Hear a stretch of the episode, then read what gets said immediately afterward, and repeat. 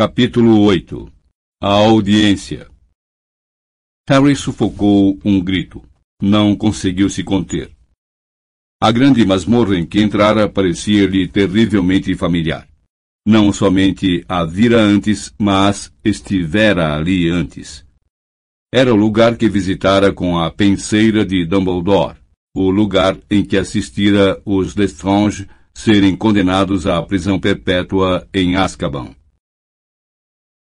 As paredes eram de pedra escura, fracamente iluminadas por archotes. Havia arquibancadas vazias de cada lado dele, mas à frente as mais altas estavam ocupadas por muitos vultos escuros. Tinham estado conversando, mas quando a pesada porta se fechou à entrada de Harry, fez-se um silêncio agourento. Uma voz masculina cortante ecoou pelo tribunal. O senhor está atrasado. Sinto muito, disse Harry nervoso. Eu não sabia que a hora da audiência tinha sido mudada. Isto não é culpa da Suprema Corte dos Bruxos, disse a voz. Despachamos uma coruja para o senhor esta manhã. Sente-se no seu lugar. O olhar de Harry recaiu sobre a cadeira no centro da sala cujos braços eram equipados com correntes. Vira aquelas correntes ganharem vida e prenderem quem ali sentasse. Seus passos ecoaram fortemente quando avançou pelo chão de pedra. No momento em que se sentou pouco à vontade na borda da cadeira, as correntes retiniram ameaçadoras, mas não o prenderam. Sentindo-se bastante mal, ele olhou para pessoas sentadas no banco acima. Havia umas cinquenta, até onde sua vista alcançava. Usavam vestes cor de ameixa com um W bordado em fio de prata do lado esquerdo do peito, e olhavam para ele com ar de superioridade, algumas com expressões bem austeras, outras francamente curiosas. Bem no meio da primeira fila sentava-se Cornélio Fudge, o ministro da magia. Era um homem corpulento que costumava usar um chapéu coco verde-limão, embora hoje o tivesse dispensado. Dispensara também aquele sorriso de indulgência que no passado usara ao falar com Harry. Uma bruxa de ossos largos, queixo quadrado, cabelos grisalhos muito curtos, sentava-se à esquerda de Fudge. Usava um monóculo e parecia assustadora. Do lado direito do ministro havia outra bruxa, mas estava sentada tão atrás no banco que seu rosto ficava na sombra. Muito bem, disse Fute. O acusado tendo finalmente chegado, podemos começar. Os senhores estão prontos? perguntou aos demais bruxos. Estamos, sim, senhor, respondeu uma voz ansiosa que Harry conhecia. O irmão de Ronnie, Percy, estava sentado em uma das extremidades do banco da frente. Harry olhou para Percy, esperando algum sinal de reconhecimento, mas não recebeu nenhum. Os olhos do rapaz por trás dos óculos de aros de tartaruga estavam fixos em um pergaminho e segurava uma pena à mão. A audiência disciplinar do dia 12 de agosto, anunciou Fudge com voz ressonante e Percy começou imediatamente a anotar. Para apurar violações ao decreto de restrição à prática de magia por menores e ao Estatuto Internacional de Sigilo cometidas por Harry Tiago Potter, residente na Rua dos Alfeneiros, número 4. Little Winging, Surrey. Inquiridores. Cornélio Oswaldo Fudge, ministro da Magia. Amélia Susana Bones, chefe do Departamento de Execução das Leis da Magia. Dolores Joana Umbridge, subsecretária sênior do ministro. Escriba da Corte, Percy Inácio Weasley. Testemunha de defesa, alvo Percival Wulfrico Brian Dumbledore. Disse uma voz baixa atrás de Harry, e ele virou a cabeça tão rápido que estalou o pescoço. Dumbledore vinha entrando serenamente pela sala usando vestes longas azul petróleo e exibindo uma expressão perfeitamente calma.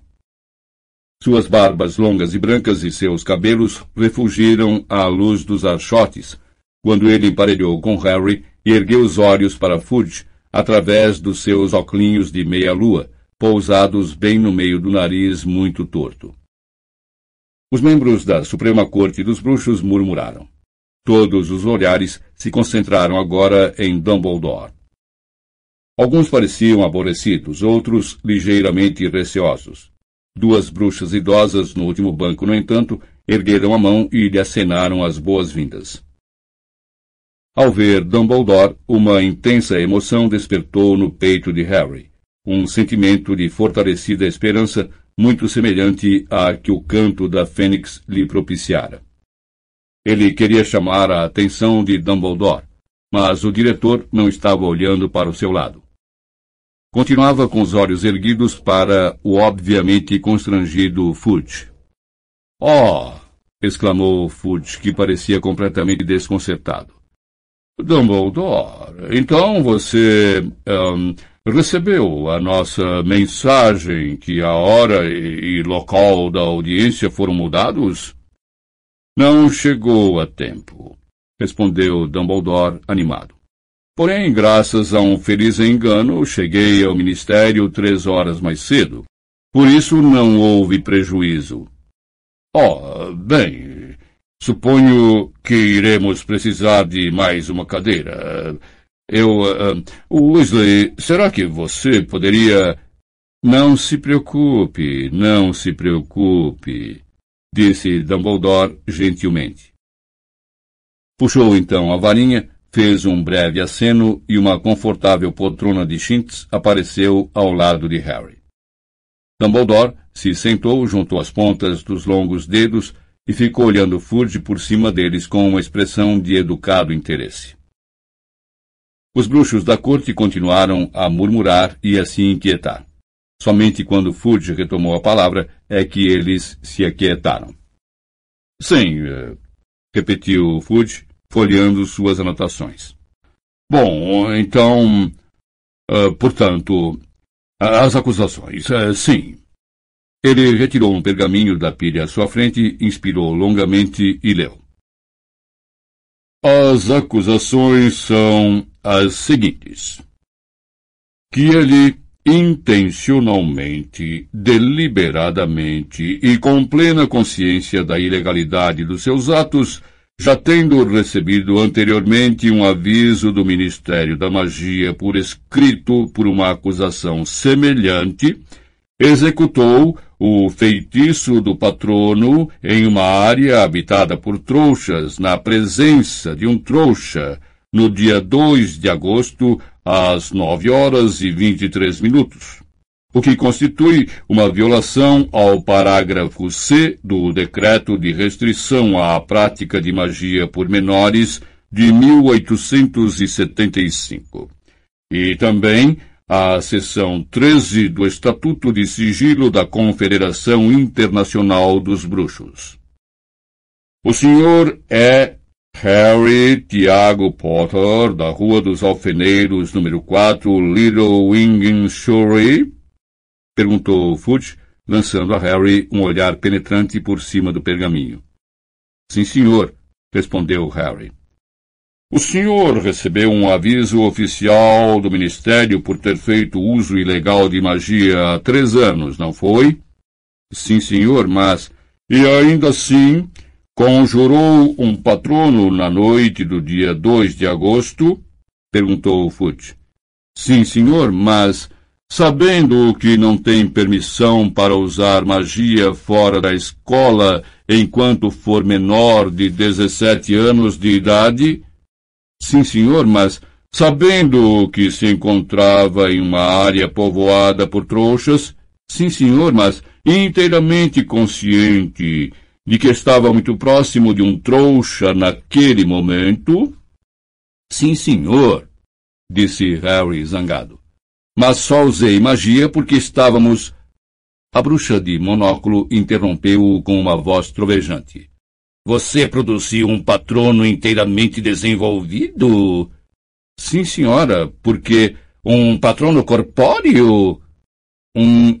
o quê? perguntou Harry. O seu patrono tinha uma forma claramente definida? Quero dizer, era mais do que vapor ou fumaça? Sim, senhora, disse Harry, sentindo-se ao mesmo tempo impaciente e levemente desesperado. É um veado, sempre foi um veado. Sempre! trovejou Madame Bones. Você já havia produzido um patrono antes? Sim, senhora. Venho fazendo isso há um ano. E o senhor tem quinze anos de idade? Sim, senhora, e o senhor aprendeu isso na escola? Sim, senhora.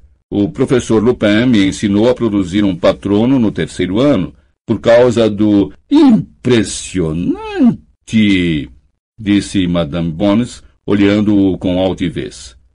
Um patrono verdadeiro na sua idade, realmente impressionante. Alguns bruxos e bruxas ao redor dela recomeçaram a murmurar. Alguns faziam sinais de concordância, outros franziam a testa e sacudiam a cabeça. A questão não é até que ponto a mágica é impressionante, lembrou Fudge num tom rabugento. De fato, quanto mais impressionante for, pior é, penso eu, uma vez que o rapaz realizou o patrono bem à vista de um trouxa. Os que tinham franzido a testa havia pouco, agora murmuravam sua concordância. Mas foi a visão do virtuoso e discreto aceno de cabeça de Percy que compeliu Harry a falar. Fiz isso por causa dos dementadores, disse em voz alta antes que alguém pudesse interrompê-lo. Harry esperava que houvesse mais murmúrios, mas o silêncio que sobreveio pareceu-lhe de alguma forma mais denso que antes.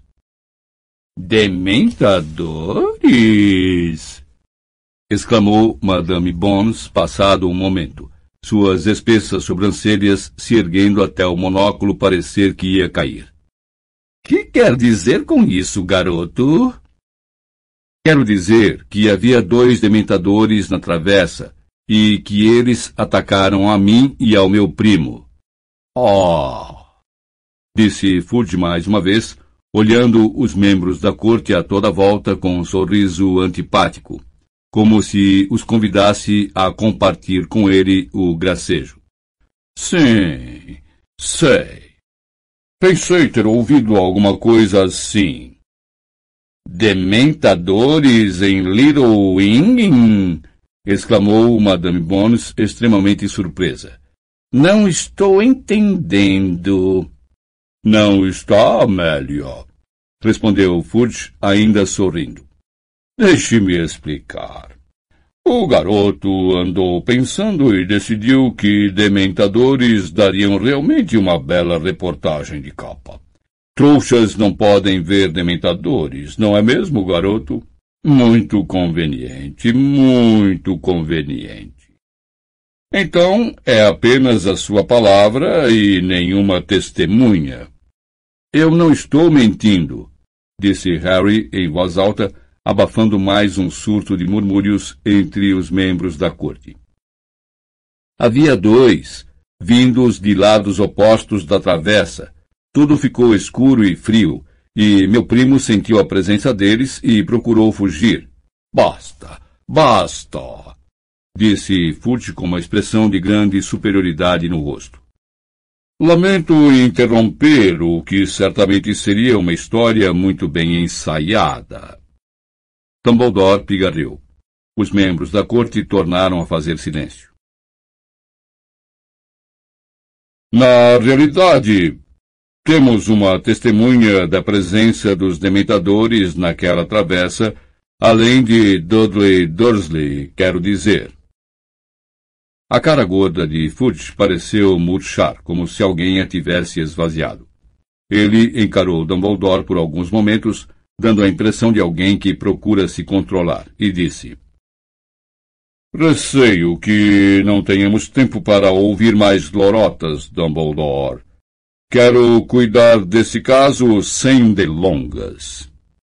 Posso estar errado, disse Dumbledore agradavelmente. Mas tenho certeza de que, pela Carta de Direitos da Suprema Corte dos Bruxos, o acusado tem direito a apresentar testemunhas para a defesa do seu caso, não? Não é essa a diretriz do Departamento de Execução das Leis da Magia, Madame Bones? Continuou ele, dirigindo-se à bruxa de monóculo. É verdade, inteiramente verdade. Ah, muito bem, muito bem, retrucou Fudge. Onde está essa pessoa? Eu a trouxe comigo, disse Dumbledore. Está ali fora à porta. Devo. Não. Weasley, vá você, disse Fudge com rispidez a Percy, que se levantou imediatamente, desceu correndo os degraus de pedra da bancada dos juízes e passou na mesma velocidade por Dumbledore e Harry, sem olhar para eles. Um momento depois, voltou acompanhado pela senhora Fig. Ela parecia apavorada e mais caduca que nunca. Harry desejou que a velhota tivesse se lembrado de trocar as pantufas. Dumbledore se levantou e cedeu sua poltrona à recém-chegada, conjurando outra para si mesmo. Nome completo? perguntou Fudge em voz alta, depois que a senhora Fig se encarapitou, nervosa, na borda da poltrona. Arabella Dora Fig, respondeu a bruxa com a voz trêmula. E quem é a senhora exatamente? Perguntou Fudge com uma voz arrogante e cheia de tédio. Sou residente em Little Winging, próximo à casa onde mora Harry Potter. Não temos registro de nenhuma bruxa ou bruxo residindo em Little Winging, a não ser Harry Potter, disse Madame Bones imediatamente. A situação ali sempre foi acompanhada com muita atenção, em vista dos. em vista dos acontecimentos passados. Eu sou uma bruxa abortada, disse a senhora Fig. Neste caso, a senhora não teria um registro meu, teria? Uma bruxa abortada, é? Comentou Fudge, olhando-a desconfiado. Verificaremos isso. Deixe as informações sobre seus pais com o meu assistente Weasley. Em tempo, bruxos abortados são capazes de ver dementadores? Perguntou, olhando para os bruxos sentados de um lado e outro do banco. Claro que podemos, disse a senhora Fig, indignada. Fudge tornou a olhar a bruxa com as sobrancelhas erguidas. Muito bem, disse com superioridade. Qual é a sua história? Eu tinha saído para comprar comida para gatos na loja da esquina, no fim da Alameda das Glicínias, por volta das nove horas, na noite de 2 de agosto. Tagarelou a senhora Fig sem pestanejar, como se tivesse decorado o que estava dizendo. Então ouvi uma perturbação na travessa entre o Largo das Magnólias e a Alameda das Glicínias. Quando me aproximei da entrada da travessa, vi dementadores correndo. Correndo? perguntou Madame Bones rispidamente. Dementadores não correm, deslizam. Foi isso que eu quis dizer, corrigiu a senhora Fig rapidamente, manchas rosadas surgindo em suas bochechas murchas. Deslizando pela travessa em direção ao que me pareceram dois garotos. Que aparência tinham? perguntou Madame Bones, apertando os olhos de modo que o contorno do monóculo desapareceu sob sua carne. Bem, um era bem grande e o outro um tanto magricela, Não, não, disse Madame Bones impaciente. Os dementadores, descreva-os. Ah, disse a senhora Fig, o rubor subindo-lhe agora pelo pescoço. Eram grandes, grandes e usavam capas. Harry sentiu um afundamento horrível no estômago. O que quer que a senhora Fig pudesse dizer, passava a ele a impressão de que o máximo que ela vira fora um desenho de um dementador, e um desenho não era suficiente para transmitir a verdade sobre esses seres. O modo fantasmagórico com que se deslocavam, flutuando alguns centímetros acima do chão, ou o cheiro de podridão que exalavam, ou aquele horrível som de matraca que faziam quando sugavam o ar à sua volta. Na segunda fila, um bruxo atarracado com um bigodão preto aproximou-se para cochichar ao ouvido de sua vizinha, uma bruxa de cabelos muito crespos. Ela riu e concordou com a cabeça. Grandes e usavam capas, repetiu Madame Bones tranquilamente, enquanto Fudge dava uma risadinha desdenhosa. Entendo. Mais alguma coisa? Sim, senhora disse a senhora Fick. Senti a presença deles. Tudo ficou frio e era uma noite bem quente de verão, veja bem, e senti como se toda a felicidade tivesse desaparecido do mundo, e me lembrei de coisas medonhas. A voz da bruxa tremeu e emudeceu. Os olhos de Madame Bones se arregalaram ligeiramente. Harry viu as marcas vermelhas sob a sobrancelha, onde o monóculo comprimira seu rosto. O que foi que os dementadores fizeram? perguntou Madame Bones e Harry sentiu uma infusão de esperança. Eles avançaram sobre os garotos, disse a senhora Fig, a voz mais forte e confiante agora, o rubor se esvaindo do rosto. Um deles caíra. O outro estava recuando, tentando repelir o dementador. Era Harry. Por duas vezes ele tentou, mas só produziu um vaporzinho prateado. Na terceira tentativa, produziu um patrono que investiu contra o primeiro dementador e depois, encorajado por ele, afugentou o segundo de cima do primo. E isso isso foi o que aconteceu, encerrou a senhora Fig de forma pouco conclusiva. A senhora Bones mirou a senhora Fig em silêncio. Foote não olhava para ela agora, mexia nos seus documentos. Finalmente ergueu a cabeça e disse um tanto agressivamente. Foi isso que a senhora viu? Foi isso que aconteceu, repetiu a senhora Fig. Muito bem, disse Fudge. Pode se retirar. A senhora Fig lançou um olhar medroso de Fudge para Dumbledore. Depois se levantou e saiu arrastando as pantufas. Harry ouviu a porta fechar depois que a bruxa passou. Não foi uma testemunha muito convincente, disse Fudge com altivez. Ah, não sei, disse a senhora Bones. Ela certamente descreveu os efeitos de um ataque de dementadores com muita precisão, e não posso imaginar por que diria que eles estiveram lá se não tivessem estado. Dementadores perambulando por um subúrbio de trouxas simplesmente encontram um bruxo por acaso? Caçoou Fudge. As probabilidades disso acontecer devem ser muito, muito remotas.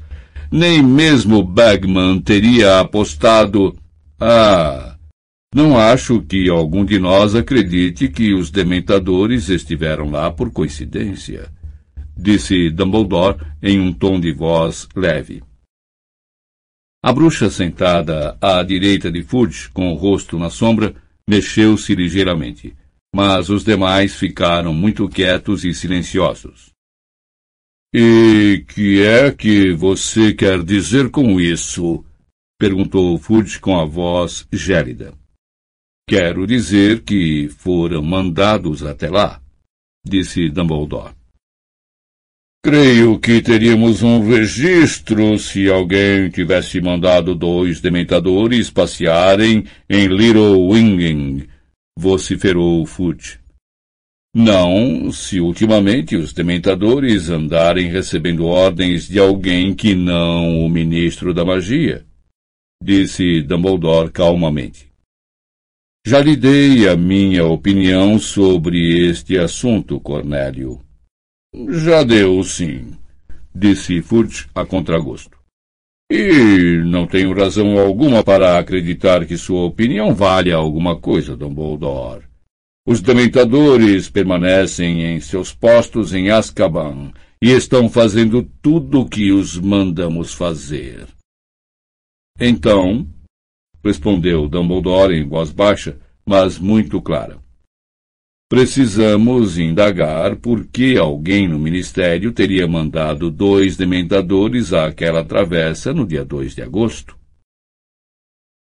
No silêncio absoluto que recebeu suas palavras, a bruxa à direita de Fudge se inclinou para a frente de modo que Harry a viu pela primeira vez. Achou-a igualzinha a um grande sapo claro. Era baixa e gorda, tinha uma cara larga e flácida. O pescoço era quase tão inexistente quanto o do tio Walter, e a boca frouxa. Os olhos eram enormes, redondos e ligeiramente saltados. Até mesmo o lacinho de veludo preto encarapitado no alto de seus cabelos curtos e crespos fez o garoto imaginar um moscão que ela estivesse prestes a apanhar com sua língua comprida e pegajosa. O presidente reconhece Dolores Joana Umbridge, subsecretária sênior do ministro, disse Fudge. A bruxa falou numa voz aguda, aflautada e infantil, que espantou Harry. Esperara que ela coachasse. Tenho certeza de que devo ter compreendido mal o que o senhor disse, professor Dumbledore. Começou ela com um sorriso afetado que deixou frios os seus olhos enormes e redondos. Que tolice a minha! Mas me pareceu por um átimo que o senhor estava sugerindo que o ministro da magia tivesse ordenado o ataque contra esse garoto. Ela deu uma risada argentina que fez os pelos na nuca de Harry ficarem em pé. Alguns membros da corte acompanharam a risada da bruxa. Não poderia ter ficado mais claro que a maioria não achou a menor graça. Se for verdade que os dementadores estão recebendo ordens somente do ministro da magia, e igualmente verdade que dois dementadores atacaram Harry e seu primo há uma semana, então seria lógico concluir que alguém no ministério pode ter ordenado os ataques disse Dumbledore polidamente. É claro que esses dementadores, em particular, poderiam estar fora do controle do Ministério. Não há dementadores fora do controle do Ministério, retrucou Fudge rispidamente, ficando cor de tomate. Dumbledore fez uma pequena reverência com a cabeça. Então, o ministro certamente vai mandar instaurar um inquérito para determinar por que dois dementadores estavam tão longe de Azkaban e por que atacaram sem autorização.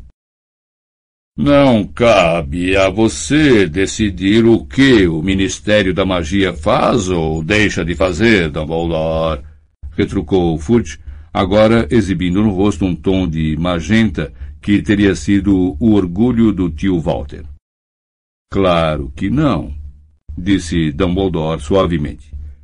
Eu estava apenas expressando a minha confiança de que este assunto não deixará de ser investigado. E olhou para Madame Bones, que reajustou o monóculo e o encarou, franzindo ligeiramente a testa. Eu gostaria de lembrar a todos que o comportamento desses dementadores, se não foram realmente imaginados por este garoto, não são o tema desta audiência, disse Fudge. Estamos reunidos aqui para examinar as violações ao decreto de restrição à prática de magia por menores cometidas por Harry Potter. Naturalmente que estamos, disse Dumbledore. Mas a presença de dementadores naquela travessa é muito relevante. A cláusula 7 do decreto prevê que a magia pode ser usada diante de trouxas em circunstâncias excepcionais. E, na medida em que essas circunstâncias excepcionais incluem situações que ameaçam a vida dos próprios bruxos ou de quaisquer outros bruxos ou trouxas presentes na ocasião em que Conhecemos a cláusula sete. Muito obrigado, vociferou Fudge. Naturalmente que conhece, disse Dumbledore cortesmente. Então, concordamos que o fato de Harry ter usado o feitiço do patrono se enquadra precisamente nas circunstâncias especiais que a cláusula descreve. Se é que havia dementadores, o que duvido. Você ouviu a testemunha ocular, interrompeu Dumbledore. Se ainda duvida da veracidade do depoimento dela, torne a chamá-la, torne a interrogá-la. Tenho certeza de que ela não faria objeção. Eu. Uh, isso. Uh, não. Atrapalhou-se Fudge, mexendo nos documentos à sua frente. É que eu quero terminar com isso hoje, Dumbledore. Mas, naturalmente, você não se importaria de ouvir muitas vezes um depoimento se a alternativa fosse tomar uma decisão injusta, ponderou Dumbledore. Decisão injusta, uma ova, disse Fudge aos berros. Você algum dia se deu ao trabalho de contar o número de histórias fantasiosas que esse garoto inventa, Dumbledore, quando tenta encobrir seu flagrante mau uso da magia fora da escola?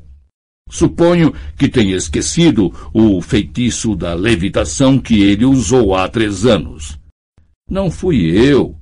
Foi um elfo doméstico, disse Harry. Está vendo? Rugiu Fudge, fazendo um gesto largo em direção a Harry. Um elfo doméstico numa casa de trouxas, francamente. O elfo doméstico em questão está presentemente no serviço da escola de Hogwarts, disse Dumbledore. Posso convocá-lo aqui instantaneamente para depor, se você quiser. Eu não, eu não tenho tempo para ouvir elfos domésticos. Em todo caso, essa não foi a única. Ele transformou a tia em um balão de gás. Ora, tenha paciência. Fudge berrava, socando a mesa do juiz e virando um tinteiro. E você, bondosamente, não fez acusações naquela ocasião, aceitando, suponho, que mesmo os melhores bruxos nem sempre podem controlar as emoções. Disse Dumbledore calmamente, enquanto Fudge tentava limpar a tinta de suas anotações. E nem ao menos comecei a falar do que ele apronta na escola. Mas, como o Ministério não tem autoridade para punir os alunos de Hogwarts por faltas cometidas na escola, o comportamento de Harry naquela instituição não é relevante para esta audiência, disse Dumbledore educadamente como sempre, mas agora com um toque de frieza em suas palavras. Oh! exclamou Fudge. Não é de nossa competência o que ele faz na escola, hã? É o que você pensa. O Ministério não tem o poder de expulsar alunos de Hogwarts, Cornélio, como lembrei a você na noite de 2 de agosto, disse Dumbledore. Tampouco tem o direito de confiscar varinhas até que as acusações tenham sido comprovadas tal como lembrei a você na mesma noite. Na sua admirável pressa de garantir o respeito à lei, você parece inadvertidamente, tenho certeza, ter esquecido algumas leis. As leis podem ser mudadas, respondeu Fudge com ferocidade. Claro que podem, disse Dumbledore, inclinando a cabeça. E, sem dúvida, parece que você está fazendo muitas mudanças, Cornélio. Porque, nas poucas semanas desde que fui convocado a deixar a Suprema Corte dos Bruxos, já se tornou normal promover um julgamento criminal para tratar de um simples caso de magia praticada por menor. Alguns bruxos, sentados mais para o alto, se mexeram em seus lugares, manifestando desconforto. Fudge assumiu um tom ligeiramente mais intenso de marrom arroxeado. A bruxa, que parecia uma sapa à sua direita, no entanto, apenas olhou para Dumbledore, seu rosto vazio de expressão. Até onde sei, continuou Dumbledore. Ainda não está em vigor lei alguma definindo que a tarefa desta corte é punir Harry a cada ato de magia que ele já realiza. Ele foi acusado de uma violação específica e apresentou sua defesa. Tudo o que ele e eu podemos fazer agora é aguardar o seu veredito. Dumbledore tornou a juntar as pontas dos dedos e se calou. Fudge encarou-o com um olhar penetrante, obviamente exasperado. Harry olhou de esguelha para Dumbledore, procurando reafirmação. Não tinha muita certeza se o seu diretor fizera bem em dizer à corte que já estava na hora de seus membros tomarem uma decisão. Mais uma vez, porém, Dumbledore pareceu não perceber a tentativa de Harry de chamar a sua atenção. Continuou virado para os bancos acima, onde todos os membros da corte se ocupavam em urgentes consultas em voz baixa. Harry ficou admirando os próprios pés. Seu coração, que parecia ter inchado desmedidamente, batia com força sob as costelas. Esperara que a audiência fosse demorar mais do que aquilo. Não estava nem um pouco seguro de que tivesse causado uma boa impressão. Não dissera realmente muita coisa. Devia ter detalhado melhor a questão dos dementadores, como ele caíra, como ele e Duda quase tinham sido beijados. Duas vezes ele olhou para Fudge e abriu a boca para falar mas seu coração inchado agora comprimia as passagens de ar. E, nas duas vezes, ele apenas inspirou profundamente e voltou a admirar os sapatos. Então os murmúrios cessaram. Harry queria olhar para os juízes lá no alto, mas descobriu que era realmente muito, mas muito mais fácil continuar a estudar os cordões dos seus sapatos. os que são a favor de inocentar o acusado de todas as imputações, soou a voz trovejante de Madame Bones. Harry ergueu a cabeça com um movimento rápido. Havia mãos erguidas, muitas, mais da metade. Respirando muito rápido, ele tentou contar, mas antes que conseguisse terminar, Madame Bones já dizia: e os que são a favor da condenação? Fudge ergueu a mão. O mesmo fizeram meia dúzia de bruxos, inclusive o bruxo bigodudo, a bruxa à sua direita e a outra de cabelos muito crespos na segunda fila. Fudge correu os olhos pela corte com cara de que tinha alguma coisa entalada na garganta. Então baixou a mão. Inspirou duas vezes profundamente e disse com a voz distorcida pela raiva reprimida. Muito bem, muito bem. Inocente de todas as imputações. Excelente, disse Dumbledore com energia, pondo-se de pé, tirando a varinha e fazendo as duas poltronas de Shinx desaparecerem. Bom, Tenho de ir andando. Bom dia para todos. E, sem olhar nenhuma vez para Harry, ele se retirou com rapidez e imponência da masmorra. Fim do CD 8